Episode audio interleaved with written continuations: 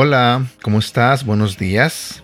Hoy quiero continuar la serie que empecé la semana pasada de cómo estudiar la Biblia. Y hoy voy a compartir contigo la parte número 3 que se titula Los grandes estudios bíblicos se completan con la oración. Ser un cristiano sin oración no es más posible que estar vivo sin respirar. Martin Luther King una de mis comidas favoritas es el pollo marinado a la parrilla. El verano pasado investigué el proceso de marinado porque quería saber qué le pasaba a la comida para que supiera tan bien. Esto es lo que descubrí. Al marinar los alimentos, usualmente la proteína como el pollo se cubre con un líquido ácido, como vinagre o zumo de limón. Este líquido ácido rompe las capas externas de la carne provocando que los sabrosos condimentos puedan penetrar más profundamente. El marinado toma tiempo. No puedes dejar reposando la lechuga de pollo solo unos minutos en el marinado y esperar que absorba todo el sabor. Hay que dar tiempo al proceso para que funcione. La oración es una marinación cristiana. Orar con y en la Biblia nos permite permanecer en la verdad de Dios durante un periodo prolongado para que se rompan nuestras barreras externas y saborizarnos más allá de lo que hubiésemos podido nosotros mismos. Orar con y en la Biblia nos permite permanecer en la verdad de Dios durante un periodo prolongado para que se rompan nuestras barreras externas y saborizarnos más allá de lo que hubiésemos podido nosotros mismos.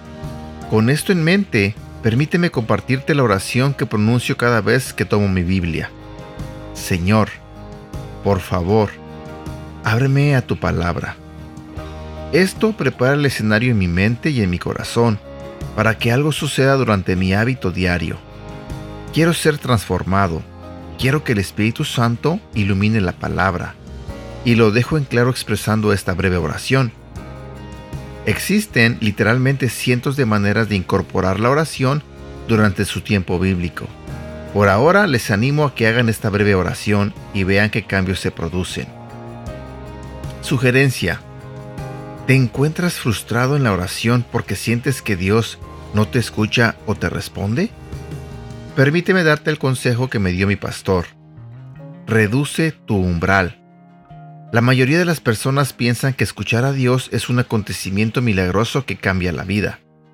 En realidad, Dios y el Espíritu Santo te están hablando cada día, aún múltiples veces al día. Reducir tu umbral significa, número uno, estar esperando a que Dios te hable. Número dos, buscar activamente pequeñas formas en las que Él lo hace. No necesitas una experiencia de sas ardiente para encontrar a Dios. Algunas veces escuchar la canción correcta en el radio puede cumplir este cometido. Versículo para recordar. Colosenses capítulo 4 versículo 2. Dediquen siempre tiempo a la oración y den gracias a Dios. Te lo diré nuevamente. Dediquen siempre tiempo a la oración y den gracias a Dios.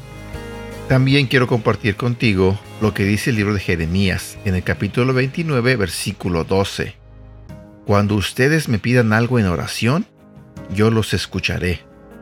Y bueno, Espero que este devocional te haya gustado y lo apliques mucho a tu vida.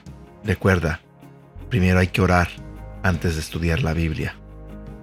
Espero que tengas un bonito día y que Dios te bendiga. Hasta pronto.